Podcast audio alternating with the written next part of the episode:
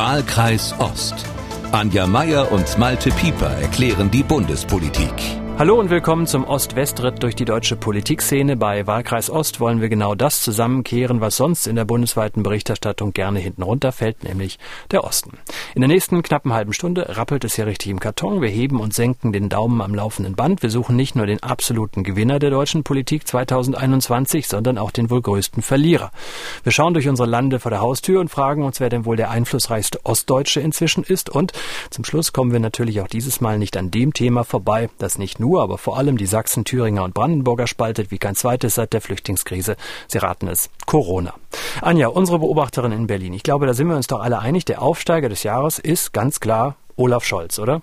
Ja, ich würde mal sagen, der Überraschungsaufsteiger immer noch. Also es ist ja jetzt alles äh, in trockenen Tüchern, aber ich äh, bin immer noch, äh, ich kann es immer noch nicht glauben.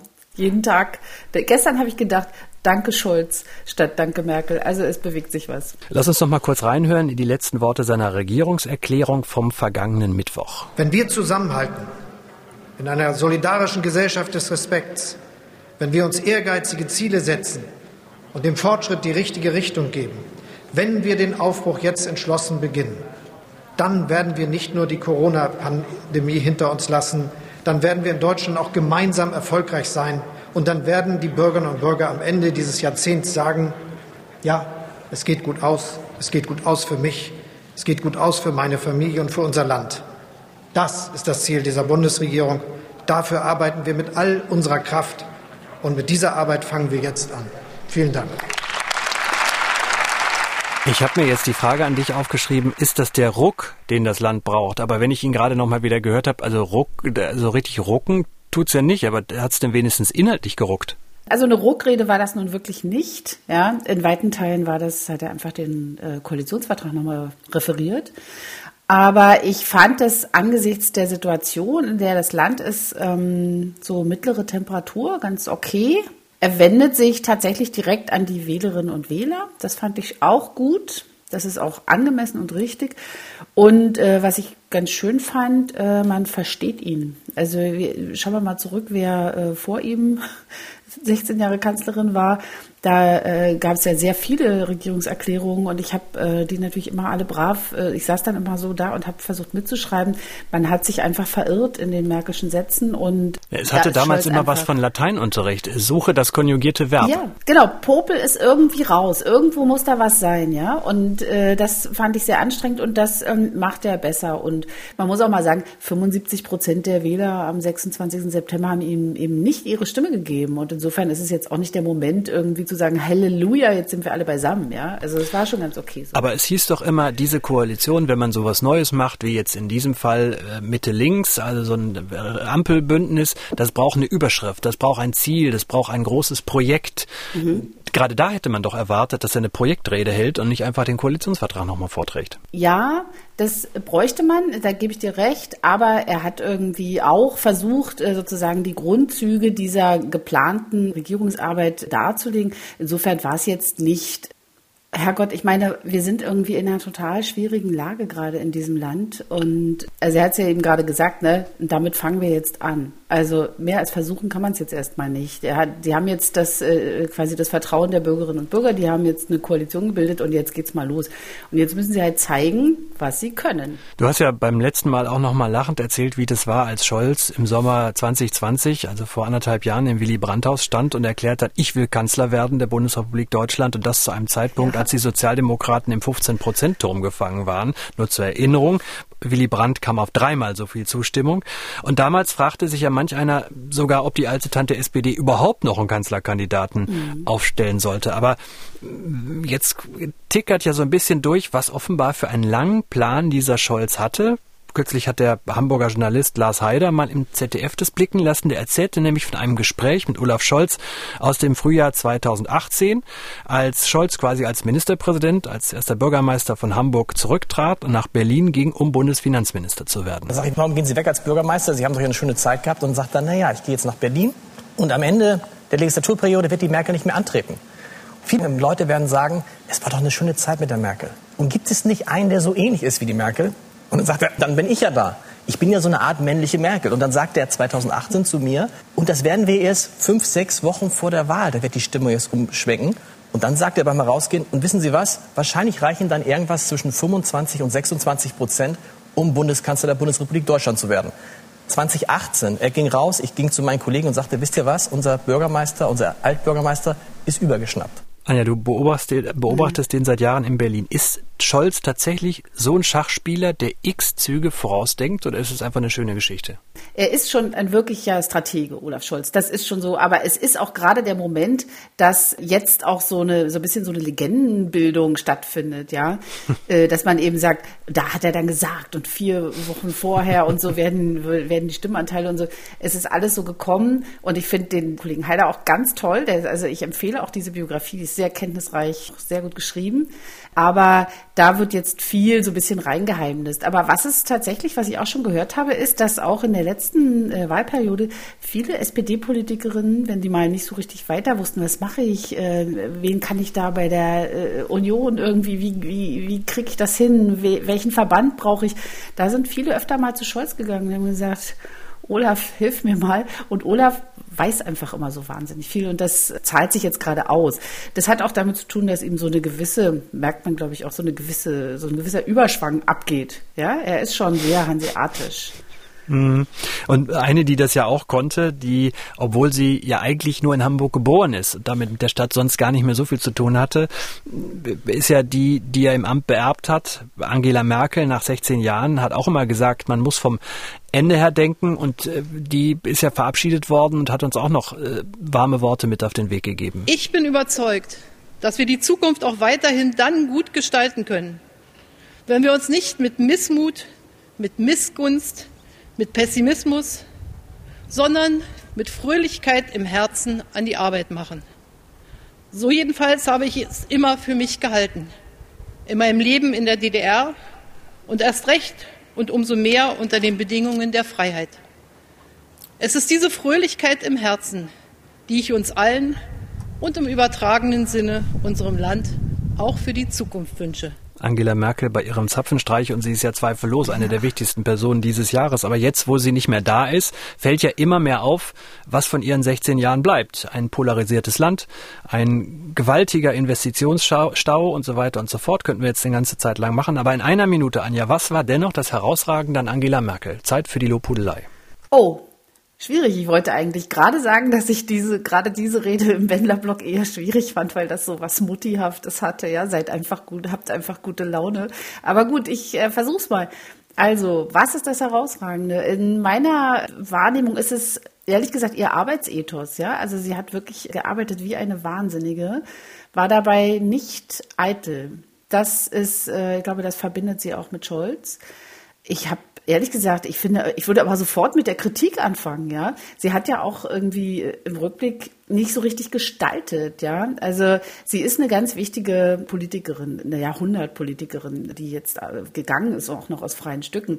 Aber sie ist im Grunde in diesen gut anderthalb Jahrzehnten einfach den Krisen immer hinterhergewischt. Also sie hat äh, Finanzkrise, Eurokrise, Flüchtlingskrise, Corona-Krise. Wir wissen alle, äh, wo bleibt da der Raum für die Gestaltung? Und dass man jetzt irgendwie das im, im Nachhinein schlecht redet, ist ein guter Versuch. Aber bei Scholz müssen wir jetzt auch erst mal gucken ob das für den irgendwie anders läuft. Ja, der, da weiß man auch erst im Rückblick, ob er es gut gemacht hat oder nicht. Aber insgesamt, ich äh, mochte die. Ich finde, die hatte so eine ja, die hat einen ganz guten Humor, finde ich.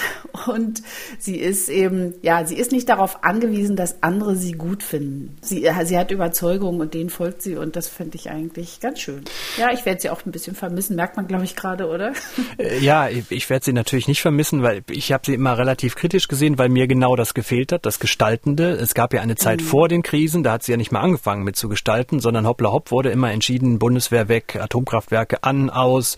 Also das, sie hat ja auch nicht nicht kommuniziert. Das ist ja ihre größte Schwäche gewesen. Sie hat keinen mitgenommen, sondern sie hat entschieden und dann wurde durchexekutiert. Aber äh, du hast sie noch viel häufiger begleitet als ich. Aber menschlich kann ich das ja wirklich nur unterstreichen. Es war eine unglaublich oder ist eine unglaublich witzige, ironische. Also es hat richtig Spaß gemacht, sich mit ihr zu unterhalten. Also das merkte man immer gar nicht, wenn sie da so am Pult stand. Und das finde ich viel mhm. bei ihr so wahnsinnig auseinander. Dieses Bild, wenn man sie persönlich getroffen hat und der öffentliche Auftritt.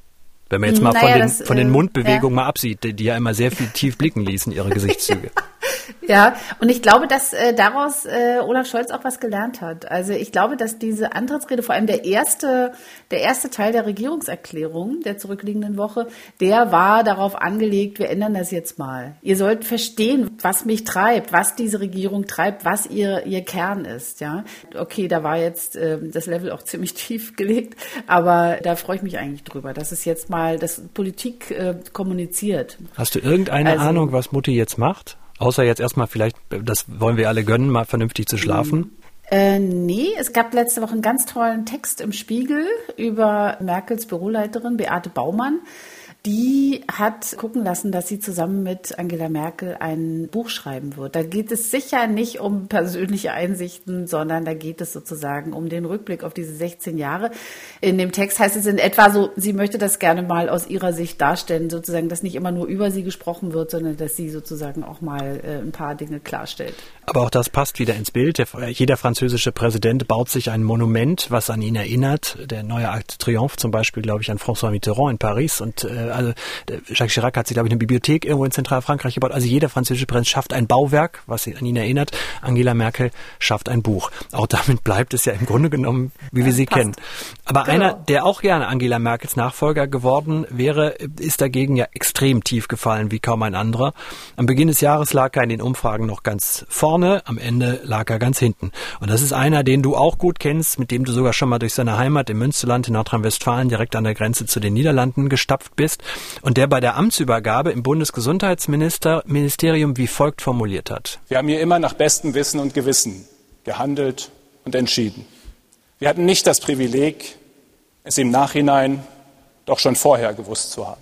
Denn wir mussten in der Situation entscheiden, unter großer Unsicherheit und mit vielen Unwägbarkeiten. Es war die bisher größte Aufgabe meines Lebens, mit allen Höhen und mit allen Tiefen. Und dennoch würde ich keinen Tag tauschen wollen. Allerdings würde ich mit dem Wissen von heute manches anders entscheiden und manches anders kommunizieren.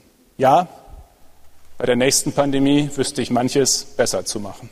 Anja, woran ist Jens Spahn gescheitert? An seiner Eigenschaft, die ihn ja mit vielen anderen Politikern seiner Generation, aber auch zum Beispiel Markus Söder verbindet, vor allem in Überschriften zu, de zu denken, also Politik zu sehr an PR und Verkaufe auszurichten, statt an langen Linien. Ist es das? Naja, Gehen wir doch nochmal zurück nach 2017, als er Bundesgesundheitsminister wurde. Da war das ja quasi ein äh, quasi so ein, so ein, äh, so ein Trostpflaster, ne? Das war sozusagen den Jens, den müssen wir auch noch irgendwo unterbringen. Na gut, der kriegt das Gesundheitsministerium.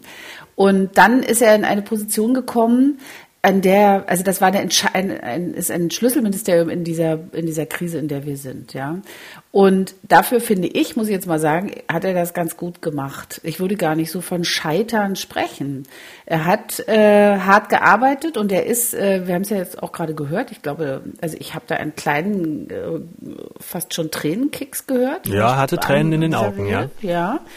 Und äh, er ist jemand, der sagt, ich habe Fehler gemacht. Das ist ja schon mal ja, aber er hat, wir erinnern uns alle an diese Maskengeschichte, die dann äh, die ja, Masken, die nicht da waren, dann die mhm. die Tests, da wird großmundig ja, verkündet. Nicht da. Ja, ja, ja, es ist mhm. also es wird immer erst was rausgeplautzt und dann funktioniert's mhm. nicht.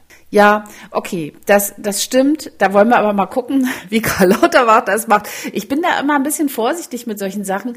Ja, das stimmt. Es gibt irgendwie, es gibt massive Dinge wie die Maskenaffäre, die aus seiner äh, Partei und Fraktion rührt und wo man so auch sagen muss, gut, äh, da, da hat er jetzt nicht persönlich Vorteile äh, gehabt, aber er hätte da besser aufpassen müssen. Andererseits, wer will es ihm gleich machen, ja? Also ich, ich möchte nicht in dieser Position nee, gewesen sein, auch wenn er gerade sagt irgendwie, er möchte keinen Tag missen. Ich glaube, da gibt es eine ganze Menge Tage, die er gerne missen, gemisst, äh, missen würde, ja. Ich glaube, das ist auch gar also, nicht die Frage. Die Frage ist doch, wie mhm. weit lehne ich mich aus dem Fenster? Wie, wie, wie weit muss ich mhm. immer die, die, die Scheinwerfer auf mich mhm. richten? Wie weit muss ich mich immer äh, in den in die Heute-Journale und Talksendungen setzen ja. und mich quasi feiern für meine Politik, die dann nicht funktioniert? Also wie warum kann ich nicht einfach meine Arbeit mal still und leise machen? Das hat er ja nicht gemacht, sondern er hat ja immer das, äh, das Scheinwerferlicht gesucht. Es ist interessant, dass du das sagst, aber ist es nicht auch so, dass die Bürgerinnen und Bürger und auch die Journalistinnen und Journalisten irgendwie die ganze Zeit wollten, dass der endlich mal was sagt? Also ich bin da so ein bisschen vorsichtig. Also ich, wie gesagt, ich würde jetzt nicht sagen, dass er total gescheitert ist. Und ja, irgendwie wünschen wir uns doch Politikerinnen und Politiker, die irgendwie sagen, hier geht's lang. Und äh, tatsächlich hat man in dieser äh, Corona-Krise jetzt gesehen und sieht es ja auch immer noch, das Virus ist immer vorne und die Politik und ihre Institutionen hecheln hinterher. Ich würde mir auch wünschen, dass das jetzt in der neuen Bundesregierung anders ist, dass da mehr auf diese Modellierer gehört wird und man auch irgendwie mal sagt, aha, okay, da, da wird das sich hinbewegen. Lasst uns doch mal Vorsorge machen und nicht immer hinterherrennen. Insofern, da ist er gescheitert. Andererseits hatte er auch noch nicht, also nicht die Strukturen, die Lauterbach jetzt hat. Du hörst schon, ich bin jetzt nicht so im Bausch und Bogen. Also äh, es, es ist unglaublich viel Mist passiert. Jeder Mensch, ich auch, flucht hier quasi äh, wöchentlich, weil wieder irgendwas, äh, zum Beispiel jetzt gerade gibt's keine Tests zu kaufen, ja. Was soll das? Ja, oder Masken sind wirklich teuer gerade. Also für Leute, die wenig Geld haben, was soll denn das, ja? Schwierig.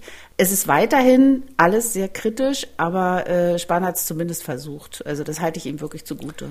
Angela Merkel, haben wir schon geklärt, schreibt jetzt ein Buch nach ihrer Zeit. Äh, Jens Spahn ist wieder, ist wieder Fraktionsvize der Union geworden. Wann ist er wieder in der ersten Reihe? Der kommt wieder. Hat er mich gewundert, dass er nicht äh, für den Partei, dass er sich nun doch nicht um den Parteivorsitz beworben hat? Ich hätte es aber auch okay gefunden, wenn er irgendwie vielleicht jetzt die Politik verlassen hätte. Jetzt ist er erstmal so ein bisschen, also für jemanden wie ihn ist ja quasi Fraktionsvize quasi wie so ein Abklingbecken gerade. Das, der kommt wieder. Der kommt wieder. Der ist ehrgeizig und jung. Der ist, obwohl er ja schon 100 Jahre in der Politik ist, der ist immer noch jung. Ich glaube, der ist jetzt irgendwie 42 oder so. Lass uns noch mal ganz gezielt auf den Osten schauen. Eigentlich müsste man ja meinen, der sächsische Ministerpräsident ist qua Amt schon der einflussreichste Ossi, weil mit Abstand das größte Bundesland. Dazu kommt Michael Kretschmer ist in Berlin sehr gut vernetzt. Der war ja 15 Jahre im Bundestag, mhm. auch in der Fraktionsführung der Union. Aber mhm, mhm, mein Eindruck ist, sein Einfluss ist in den letzten zwölf Monaten deutlich gesunken. Denn ähm, er hat hier in Sachsen die schlechtesten Corona Corona-Infektionszahlen. Er macht eine sehr, sehr schwankende Politik. Äh, er kann sich scheinbar am wenigsten bei seiner Bevölkerung durchsetzen, was man ja an den Abenden immer sieht, wenn diese Spaziergänge äh, laufen. Und ganz anders sein Kollege aus dem Nachbarbundesland, Rainer Haseloff, im Frühsommer erst mit über 37 Prozent für seine CDU wiedergewählt worden. Der hat sich in meinen Augen, korrigiere mich gleich, ein bisschen zur grauen Eminenz gewandelt, der CDU, mit einem ruhigen, aber dennoch sehr klaren Kurs. Eine Pandemie ist nur bewältigbar, wenn die Menschen in, in den Köpfen verstanden haben und mitmachen und letztendlich dieses mittragen. Ansonsten kann sich Politik dort völlig vergeblich abarbeiten. Und du kriegst es nicht mit dem Hammer und mit einer Bußgelddrohung hin, ob jemand einsieht, dass er einen Mund-Nasenschutz tragen muss oder nicht. Weil du kriegst mit, der, mit dem Hammer in der Politik nichts durch. In so einer Pandemie musst du mit den Menschen plausibel versuchen zu reden. Dass es da trotzdem Defizite gab, ist klar. Das hat er mir, nachdem wir uns wirklich eine Viertelstunde in einem Live-Interview heftig gestritten haben, hat er dann so salomonisch äh, formuliert. Aber wenn man sich mal anschaut, was er auch beim Kohleausstieg 2038 für seine Region rausgeholt hat, kann man sagen, Rainer Haseloff ist die wirkungsmächtigste Oststimme, die es im Moment gibt?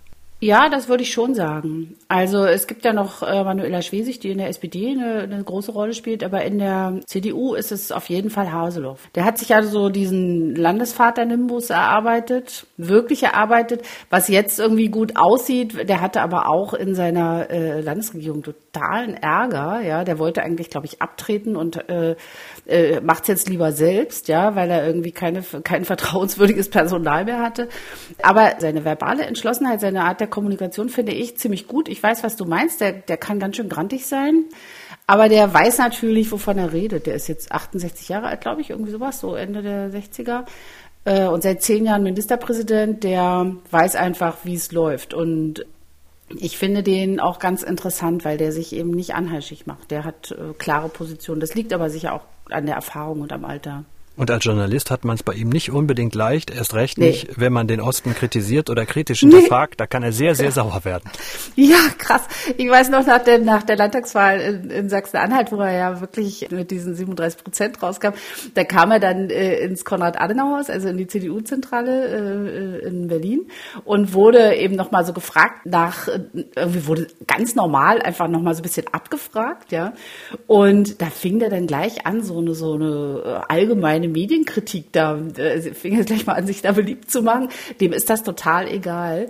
Und diese innere Freiheit, die finde ich eigentlich, also ich finde das natürlich in Teilen nicht angemessen, was er sagt, aber ich finde es eigentlich auch respektabel. Finde ich schon ganz gut, wie er das macht. Der Haseloff hat ja eben den Dialog angesprochen, das um Verständnis werben, gerade eben in dieser Corona-Politik. Und Anja, wir haben in den vergangenen beiden Wochen das Ganze hin und her gewendet. Das Fass will ich jetzt nicht nochmal aufmachen, sondern nur noch aus zwei Mails zitieren, die wir unter Wahlkreis-ost.mdr.de bekommen haben, die beide die andere Seite widerspiegeln, wenn man es nur so sagen will. Also nicht die Seite von uns beiden. Da hat zum einen Bernd geschrieben, ihr seid doch selbst Journalisten. Wie könnt ihr es ertragen, dass große Teile der Medien ganz offen sagen, dass man mit diesen Leuten, also mit besonders kritischen Wissenschaftlern, dass man denen keine Bühne bieten darf? Ihr sagt, wir haben doch nun wirklich über alles geredet. Ich sage, nein, ihr habt viel untereinander geredet, aber ihr habt nicht mit uns geredet wie gesagt, ich will jetzt nicht auf Details nochmal eingehen und ich glaube auch nicht, dass gezielt kritische Stimmen in Gänze weggebügelt werden. Aber wir nehmen die Wortmeldung mal hin als ein Signal, wie man sich auf der anderen Seite fühlt und hinten dran noch diese Worte von Frau Schäfer. Ich bin eine Wessi-Frau, 62, arbeite seit 25 Jahren als Informatikerin für mehrere Krankenhäuser, kenne viele Ärzte und Pflegekräfte und kann das Unverständnis gegenüber der Corona-Politik nur zu gut verstehen. Denn die Mitarbeiter unserer Krankenhäuser sind auch verzweifelt, völlig egal ob geimpft oder ungeimpft, sie alle können die Gesundheitspolitik schon lange nicht mehr nachvollziehen. Die Ungeimpften sind überwiegend nachdenklich, aber sicherlich natürlich keine dummen Menschen, dass die leidgeprüften Menschen im Osten noch skeptischer gegenüber der momentanen Politik unseres Landes sind, wundert mich keineswegs, wenn man vor der Wahl mehrfach verspricht, dass es keine Impfpflicht gibt und dieselben Politiker dann als erste Amtshandlung eine Impfpflicht für die Pflege beschließen, da muss man doch einfach mal nachdenklich werden dürfen. Freundliche Grüße aus dem Westen und bitte haben Sie etwas mehr Nachsicht mit Ihren Landsleuten, schreibt uns also Frau Schäfer. Ja mit ihren Landsleuten. Aber Frau Schäfer ist auch meine Landsleutin. ja, es tut mir jetzt leid für diese beiden Stimmen, die du jetzt zitiert hast. Ich äh, bin tatsächlich, ich sehe das eben anders. Äh, ich finde auch, dass äh, dargestellt wird, auch andere Meinungen dargestellt werden, auch in den öffentlich-rechtlichen Medien. Das ist, äh, ich, ja. Und ich finde, es auch sehr ermutigend, dass es jetzt irgendwie Leute gibt, die sagen, Leute, echt, das ist ein Bild, was ihr hier von uns zeichnet. Äh, das wollen wir so nicht hinnehmen. Das finde ich äh, wirklich, als ich das gesehen habe, dass es da so, also Gegendemonstranten würde ich jetzt gar nicht sagen, die stehen ja da einfach nur so rum und sagen, Leute, denkt mal nach, ja. Oder äh, sie schreiben offene Briefe wie in Freiberg äh, und äh, mhm. Görlitz, glaube ich, auch, mhm. Bautzen, also wo einfach ja, genau. Leute ihren Namen untereinander genau. schreiben, Tausende, die sagen, so wollen genau. wir das genau. nicht. Und das finde ich sehr schön. Also ich habe mich sehr gefreut darüber. Ich finde auch, dass man miteinander ins Gespräch kommt, ist richtig. Ich finde aber, wie soll man sagen, wir haben jetzt irgendwie anderthalb Jahre verbracht oder fast bald sind es ja schon zwei, ich darf gar nicht länger drüber nachdenken, mit dieser Pandemie. Und ich habe das Gefühl, dass es da irgendwie so eine Art äh, Diskussion als Beschäftigungstherapie gegeben hat. Ja, am Ende irgendwie gibt, stellt sich heraus, eine Seite wollte eigentlich nie einen Kompromiss finden oder so eine Lösung, sondern einfach irgendwie immer lauter und immer entschiedener werden. Und den Preis zahlen die Leute, die jetzt da auf den Intensivstationen verröcheln. Und das passiert. Also wir haben uns daran gewöhnt, dass da jeden Tag so viele Menschen sterben an und mit Corona, wie es so schön heißt, ja. Ich weiß noch ganz am Anfang der Pandemie, es gibt so eine äh, Seite Risk Layer, heißt die, die jeden Tag ähm, Statistiken veröffentlicht zu Corona. Und da stand mal, gewöhnt euch nicht an die Toten. Und äh, wir haben es doch tatsächlich hingekriegt, dass sich Teile dieser Gesellschaft daran gewöhnt haben. Ich bin dazu nicht bereit. Ich bin immer noch der Meinung, man muss was dagegen tun. Dreimal die Woche diskutiert ja der Kollege Camilo Schumann in Kikules Corona-Kompass auch immer im Podcast die Lage, was nun Sache ist und was man tun kann. Aber ich würde jetzt zum Schluss gerne nochmal Worte jemandem überlassen, der sich immer genau dieses, das was du ansprichst, der Dialog, der nicht so richtig zustande gekommen ist, der sich diesen Dialog eigentlich immer auf die Fahnen geschrieben hat und es bis heute schreibt, auch wenn man ihm gleich anhören kann, dass auch er äh, sich inzwischen schon schwer konzentrieren muss und am Rande seiner Nerven ist. Die Rede ist von Dirk Neubauer, Journalist, Autor, ist seit acht Jahren Bürgermeister der sächsischen Kleinstadt Augustusburg, etwa 15 Kilometer östlich von Chemnitz. Und der fasste die Lage jetzt zum Jahresende ungefähr so zusammen. Wir haben in den letzten 30 Jahren schlecht Politik gemacht, gerade im Osten, muss man ganz klar sagen. Und, und, viele, hier ist viel Frust, hier ist viel Wut, hier ist viel Unverstandensein. Und ich merke das in den Gesprächen, die ich führe, dass Menschen sich teilweise bei mir entschuldigen, wenn sie am nächsten Sonntag zur Wahl gehen, aus, aus Protest die AfD wählen und mir vorher sagen, das meint nicht dich und das meint nicht das, was wir hier machen. Ich glaube, dass wir lernen müssen, gerade hier bei uns, dass dieser gesellschaftliche Zusammenhalt, den wir alle so vermissen, was ich immer wieder höre, ähm, dass dazu eben auch gehört, dass man sich gemeinsam um seine Werte kümmert. Und das ist nicht nur Aufgabe der Politik. Wenn wir nicht wollen, dass, dass es immer nur top-down geht, wenn wir nicht wollen, dass, dass wir immer das Gefühl haben, dass Politik uns erziehen will, dann müssen wir uns klar werden, dass wir jeder Einzelne selbst eine Rolle dabei spielen. Das kannst du voll unterschreiben, Anja, oder? Total. Oh Gott, ist der toll, der Herr Neubauer. Ja, das ist ein gutes, gutes Schlusswort für dieses Jahr. Aber bist du denn optimistisch, dass das überhaupt funktionieren kann? Weil der, der, er, seine, mhm. er beginnt ja seine These damit, das ist ja auch ein bisschen deine, äh, dass, dass er sagt, naja, wir sind einfach in den letzten 30 Jahren auch ziemlich schlecht zum Teil regiert worden im Osten. Ja, schlecht regiert worden finde ich jetzt ein bisschen äh, grob, äh, aber ja, das, darüber haben wir ja schon oft gesprochen. Fehlende Repräsentanz ist äh, diesmal auch nicht besser geworden das fehlt und das ist tatsächlich dieses sich nicht gesehen fühlen, nicht gehört fühlen, aber es geht eben auch darum, äh, mitzureden und sich nicht wegschicken zu lassen von den Leuten, die am lautesten brüllen. Das heißt, die, quasi, um es abzubinden, die Aufgabe unserer, dieser neuen Bundesregierung müsste sein, wenn wir das Ganze jetzt, also nehmen wir mal an, Corona gibt ja diese Vorhersagen, im Frühjahr läuft das Ganze aus und dann wird sich das irgendwie verflüssigen und dann ist es alles nicht mehr ganz so dramatisch, wie es jetzt ist. Aber wenn wir dieser These folgen, wie viel Frust dann da ist, ist es doch ein Problem, was eigentlich nur auf Wiedervorlage kommt, bei der genau. nächsten Gelegenheit. Absolut. So sehe ich das auch, ja. Das ist sozusagen, kann schon sein, dass das dann irgendwie vorbei ist, aber die Erfahrung bleibt natürlich. Das ist doch klar. Also es wird ein Misstrauen innerhalb des Landes sein, es werden sich Positionen verfestigt haben und äh, ich hoffe doch sehr, dass die Politik und ihre Institutionen, es tut mir leid, wenn ich da immer wieder drauf rumreite, aber die muss jetzt in die Gänge kommen, die muss eine andere Art der Kommunikation finden und es wird wohl auch eine äh, spezielle Art der Kommunikation mit äh, Ostdeutschen brauchen. Ich gebe die Hoffnung nicht auf. Das kann ja nicht sein, dass wir irgendwie als Land uns so auseinander dividieren. Das, nee, das äh, kann man so nicht hinnehmen. Lass uns mal da so dranbleiben an der das Sache. Ist doch eine schöne Hausaufgabe für äh, über die Feiertage. Äh, wir hören uns. die werden Anfang, nicht reichen. wir hören uns Anfang des Jahres wieder, um mal auf das Jahr 2022 zu gucken. Da wird das bestimmt auch wieder ein Thema sein. Aber jetzt ist erstmal äh, unter Corona-Bedingungen kuscheln, zusammenrücken, Kerzen, Weihnachten äh, oh, ja. angesagt. Das haben wir, glaube ich, auch alle nötig, ein bisschen zur ja. Ruhe zu kommen. Und dann freue ich mich aufs nächste Jahr, sage auch schon mal guten Rutsch. Kommen Sie alle gut rüber. Und dann hören wir uns Anfang Januar. Wahlkreis Ost, unseren Podcast hören Sie auf mdr.de, in der ARD Audiothek, bei Apple, Spotify, Amazon, YouTube und überall sonst, wo es Podcasts gibt. Bis nächstes Jahr. Komm gut rüber. Ja, du auch. Tschüss. Bis dann. Ciao. Wahlkreis Ost. Anja Meier und Malte Pieper erklären die Bundespolitik.